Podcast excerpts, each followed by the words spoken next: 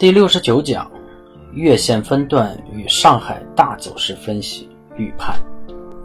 分型比线段在一分钟图上可以分辨，在月线图上的道理是一样的。但用月线图分辨，等于用一个精度超低的显微镜，只能看一个大概。但这个大概却是最实质性的，是一个大方向。就上海指数的月线图来看。绿箭头指着的是顶分型，红箭头指着的是底分型，打叉的就是该分型不符合比所要求分型的规范。这里只要是两条：一，顶和底之间没有至少一 K 线；二，不满足顶必须接着底，或底必须接着顶。例如，第一个红箭头和第二个绿箭头之间显然不能构成一笔，也就是说。这两个只能取一个。如果取第一个红箭头，那么第二个绿箭头就不是比中分型。那么第二个红箭头显然是一个底分型，因此就形成两个底分型连续的划分。显然这时候第一个就不算了，这和前面说取第一个红箭头对着的底分型矛盾，所以这里只能取第二个绿箭头。这时候。第一个绿箭头对应的顶分型，自然就不算比中的顶了。后面的各分型带叉的，都可以按照上面两个原则去分析。有人可能要问，这样分型的确定在当下如何完成？这必须当下去完成。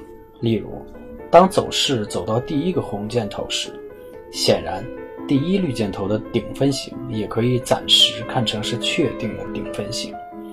但当第二绿箭头走出来后，这个问题就有了可修改的地方。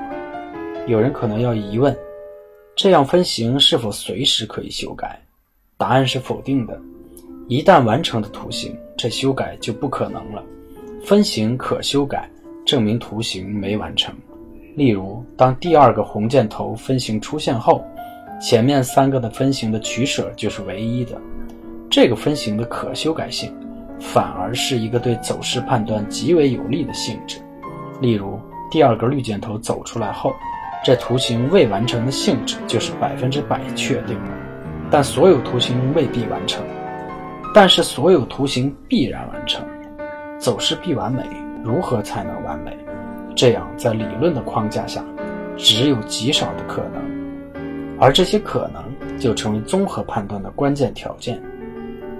然后根据各级别图形的未完成性质，就可以使得走势的边界条件极端的明确与狭小。这时，这对具体操作就是极为有利的。注意，这和概率无关，是百分之百的纯理论保证。最终所依据的，就是缠论最早反复强调的走势必完美。其实，缠论的关键不是什么中枢、走势类型，而是走势必完美。